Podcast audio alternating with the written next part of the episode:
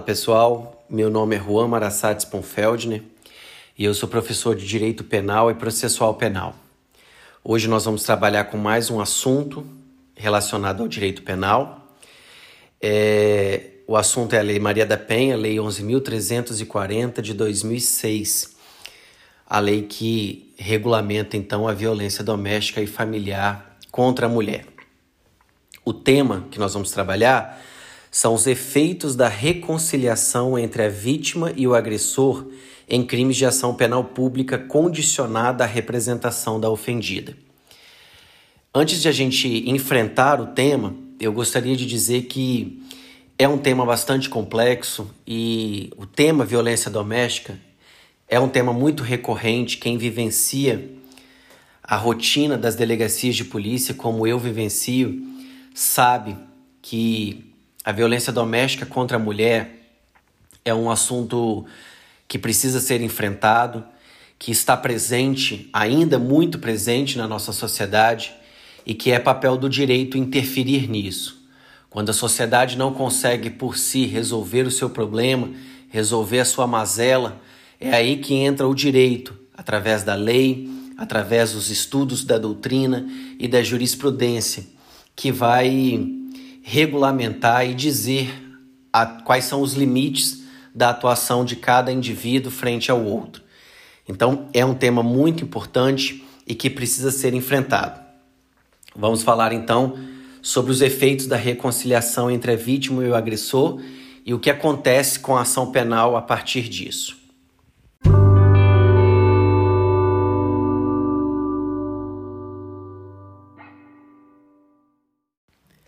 Para o entendimento desse tema, nós vamos trabalhar com alguns artigos de lei.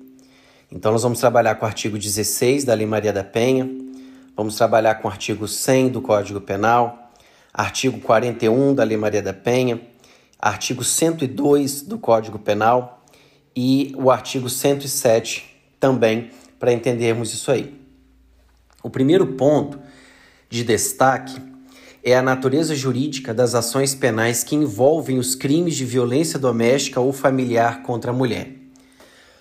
Uma dúvida que os alunos é, trazem a mim, uma dúvida comum, é que qual é, Juan, a natureza jurídica da ação penal desse crime ou daquele crime específico? Pessoal, é, Cada crime ele pode ter um tipo de ação penal diferente, né? Nós sabemos que as ações penais elas são divididas em grupos. Então nós temos a ação penal pública, que pode ser condicionada ou incondicionada, e podemos ter a ação penal privada, que pode ser uma ação penal privada personalíssima, subsidiária da pública, enfim, tem algumas espécies de ações penais, tanto pública quanto privada. E aí a pergunta é: como eu descubro qual é a natureza jurídica de um, de, da ação penal de um crime específico? A resposta para essa pergunta, pessoal, está no artigo 100. O artigo 100 diz o seguinte: a ação do Código Penal. A ação penal é pública, salvo quando a lei expressamente a declara privativa do ofendido. Então nós temos uma regra e exceções. A regra é que a ação penal ela é pública e incondicionada. Ou seja, quando o próprio artigo do Código Penal que estabelece o crime, que criminaliza aquela conduta, não afirma qual vai ser uh, a, a, a modalidade de ação penal, nós teremos ação penal pública incondicionada, então, como regra. Então, por exemplo, lá no artigo 155 do Código Penal, que criminaliza a conduta do furto, é, não há nenhuma menção do legislador naquele tipo penal a respeito de qual ação penal vai processar aquele crime. Então eu entendo automaticamente, com a base na redação do artigo 100 do Código Penal, que o crime de furto é de ação penal pública incondicionada. Porque quando o legislador quer estabelecer uma ação penal pública condicionada à representação ou uma ação penal privada, ele vai dizer e vai fazer menção expressamente naquele dispositivo. Então, se for um caso de ação penal privada, ele vai dizer: essa, esse crime somente se procede mediante representação. Se for ação penal privada, esse crime somente se procede mediante queixa. Se não houver essa frase, se não houver a menção expressa do legislador, a ação penal é pública e incondicionada. Então, no ponto 1, um, nós temos que enfrentar qual é a natureza jurídica dos crimes que envolvem violência doméstica e familiar contra a mulher. Ora, a regra não é diferente para a mulher, né, nesses, nesses tipos de crimes, não é diferente para a regra do Código Penal. Então, você vai buscar qual é o crime que foi praticado contra a mulher e vai descobrir qual é a ação penal competente para aquela situação. Então, nós podemos citar, por exemplo, um crime comum que é praticado entre marido e mulher é o crime de ameaça. O crime de ameaça é um crime de ação penal pública condicionada à representação. Então, se essa ameaça é direcionada a um homem, é condicionada à representação. Se é direcionada a uma mulher, também condicionada à representação, ainda que haja, é, ainda que esteja no contexto da violência doméstica e familiar. Um outro crime comum de ser praticado né, nesse contexto da violência doméstica é o crime contra a honra, calúnia, difamação ou injúria. A regra desses crimes é de ação penal privada. Então não importa se você direcionou a sua ofensa a um homem, a uma mulher, em contexto ou não de violência doméstica e familiar, vai ser de ação penal, penal privada como regra. No ponto 2, nós precisamos trabalhar a respeito da aplicabilidade ou não da Lei 9099 de 95 para esse tipo de crime, ou seja, aos crimes que envolvem violência doméstica e familiar contra a mulher. Bem, primeiro deixa eu falar a, sobre a Lei 9099. A Lei 9099 é a lei que estabelece os juizados especiais cíveis e criminais. Então, o que nos interessa aqui é a parte criminal. A Lei 9099, ela inaugura então o conceito de crime de menor potencial ofensivo, que são aqueles cujas penas privativas de liberdade sejam igual ou inferior a dois anos, e inaugura também o procedimento sumaríssimo, que é uma espécie né, do, de, é, do procedimento. O procedimento ele é dividido em comum, comum, ordinário e sumário, e sumaríssimo. Então, é, na Lei 9.099, nós temos esses conceitos e esses institutos despenalizadores. Institutos que são aplicáveis apenas a esses crimes, que são os crimes considerados de menor potencial ofensivo, tais como transação penal, suspensão condicional do processo, composição civil dos danos, a necessidade de representação no caso de é, lesão corporal leve ou culposa. Isso tudo está estabelecido nessa lei. E aí, o problema é que o artigo 41 da Lei Maria da Penha, ele afirma o seguinte: aos crimes praticados com violência doméstica e familiar contra a mulher, independentemente da pena prevista, não se aplica a Lei 9099 de 95. Então, o artigo 41 da 11.340 de 2006, que é a conhecida Lei Maria da Penha, ela afasta completamente a aplicação da Lei 9099. E ela diz, e ela é enfática em dizer que isso independe da pena. Então não importa qual foi o crime e qual pena tem esse crime contra a mulher. Se ele foi praticado no contexto de violência doméstica e familiar e a vítima é uma mulher, eu não posso aplicar a Lei 9099 por força do artigo 41 da Lei Maria da Penha.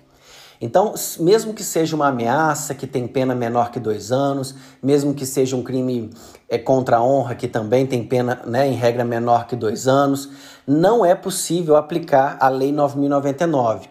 E se não é possível aplicar a Lei 9099, nenhum dos seus institutos despenalizadores podem ser aplicados. E aí, é, nós precisamos enfrentar isso porque porque, como eu disse, um dos institutos que foi trazido pela Lei 9099 é a necessidade de representação criminal quando o crime envolver lesão corporal leve ou culposa.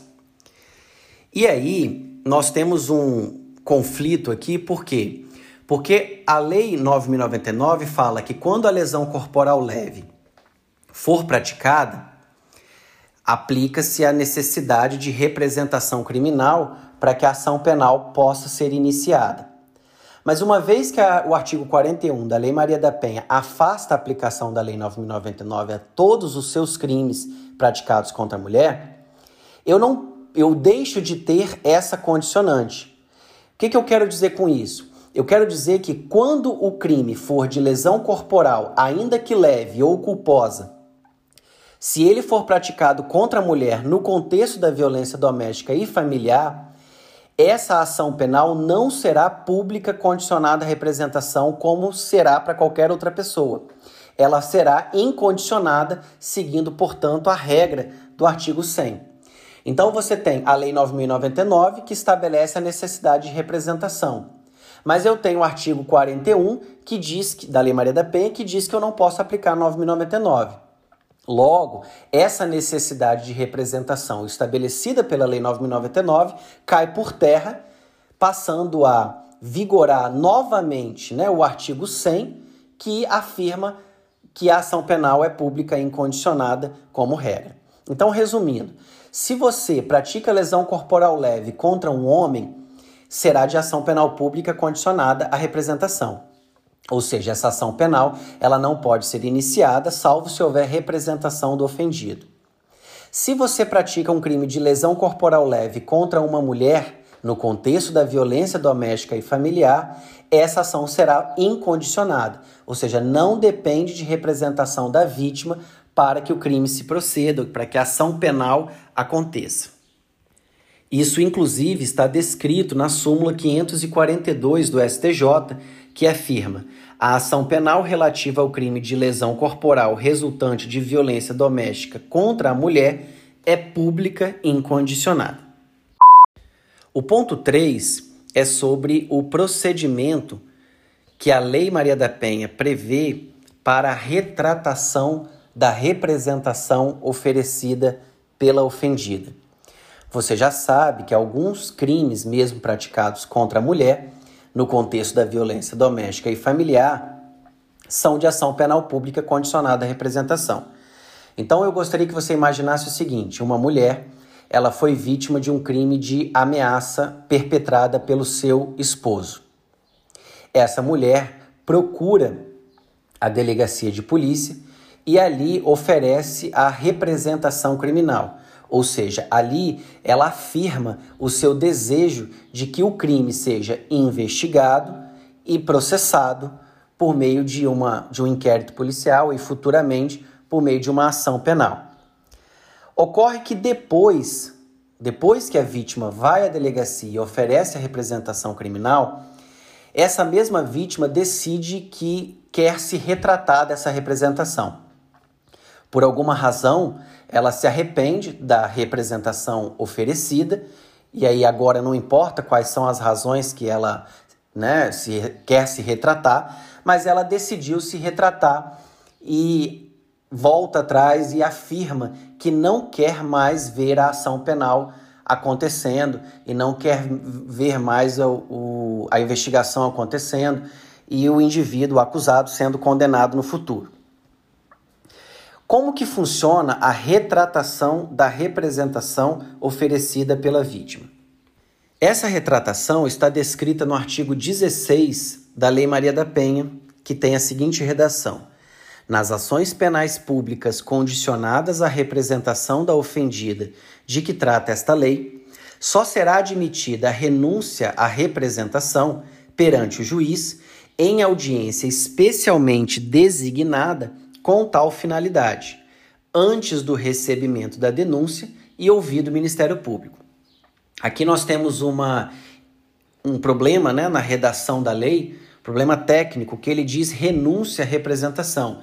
E na verdade nós sabemos que é uma retratação da representação, porque a representação ela já foi oferecida e a vítima agora quer se retratar dessa representação. E a renúncia ela acontece antes de, do oferecimento da retratação, da representação, desculpa, que não é o caso aqui, ok? Então, a Lei Maria da Penha, no seu artigo 16, ela estabelece um procedimento para que essa retratação aconteça. E qual é esse procedimento?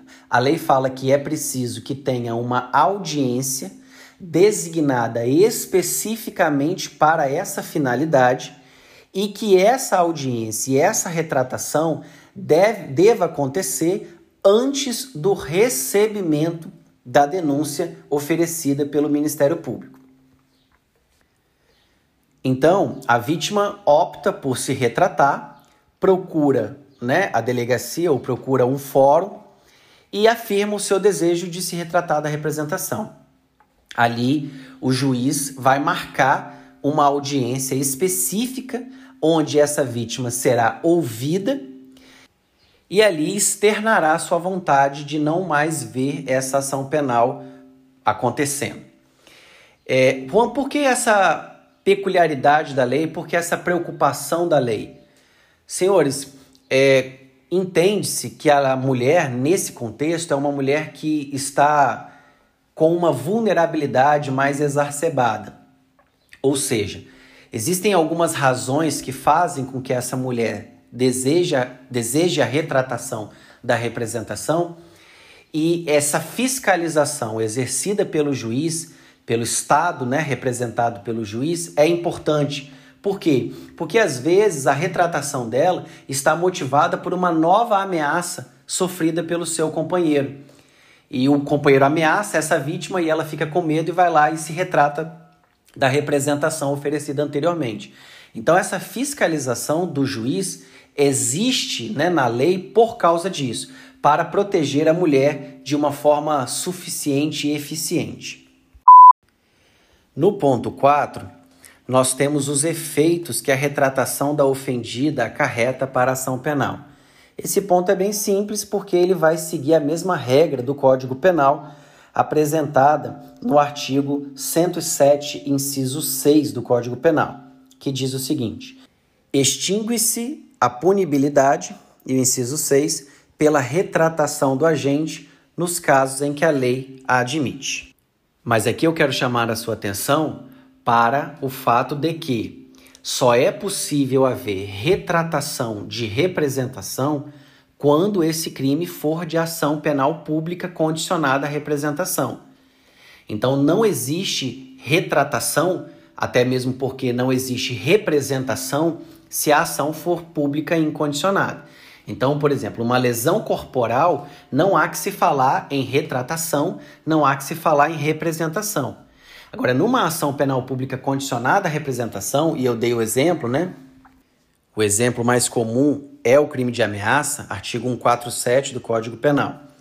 Então a gente só pode falar de retratação da representação se de fato tratar-se de um crime de ação penal pública condicionada à representação do ofendido. E qual é o efeito que essa retratação vai gerar? A extinção da punibilidade. Artigo 107, inciso 6, afirma que nos crimes de ação penal pública condicionada à representação, a retratação do ofendido extingue a punibilidade. O que, que isso quer dizer? Isso quer dizer que a vítima vai lá, vai a essa audiência especialmente designada, vai apresentar a sua retratação da representação e o juiz vai é, proferir uma sentença declarando a extinção da punibilidade do agente e aí transitada em julgado essa decisão ela passa a ser definitiva, né? E não haverá mais possibilidade de que esse crime seja processado no futuro. No último ponto, ponto 5, nós vamos enfrentar o seguinte: vítima que vai ao cartório da vara e manifesta o desejo de se retratar da representação criminal. Que, que isso, né, sobre o que, que eu estou querendo dizer quando eu falo sobre isso? Imagina que a vítima, a, a mulher, ela foi vítima de um crime de ameaça, procurou a delegacia, ofereceu a representação, depois ela procura o fórum querendo se retratar. Só que ao invés de o juiz marcar a audiência, essa audiência né, especificamente designada para essa finalidade, de acordo com o artigo 16 da Lei Maria da Penha, ele já entende que aquela ida da vítima até o fórum, até a vara criminal competente para essa violência doméstica, já seria suficiente para a retratação. Então a vítima vai ao balcão do fórum, conversa lá com o estagiário, com o assessor do juiz ou com o escrevente, né, quem estiver ali atendendo, e ela afirma: Olha, eu quero me retratar da minha representação, e ali ela assina um termo de retratação. A pergunta é: esse termo de retratação que foi assinado pela vítima na sua ida até o fórum, no balcão ali do cartório, ele substitui essa audiência especificamente designada conforme o artigo 16 da Lei Maria da Penha prevê? O STJ ele enfrentou esse tema agora em 2019, no final de, do ano de 2019, ele enfrenta o tema dizendo que não, afirmando que a lei exige que, que seja marcada uma audiência e que essa audiência seja na presença do juiz com a oitiva do Ministério Público. Então, a ida da mulher vítima de violência doméstica até o balcão do fórum e a sua assinatura a um termo de retratação não tem o condão de substituir essa audiência e, portanto, não tem nenhuma validade. Logo, todas as mulheres que assinaram esse termo de, de retratação da representação no balcão do fórum precisam ser ouvidas no contexto de uma audiência especificamente designada para essa finalidade.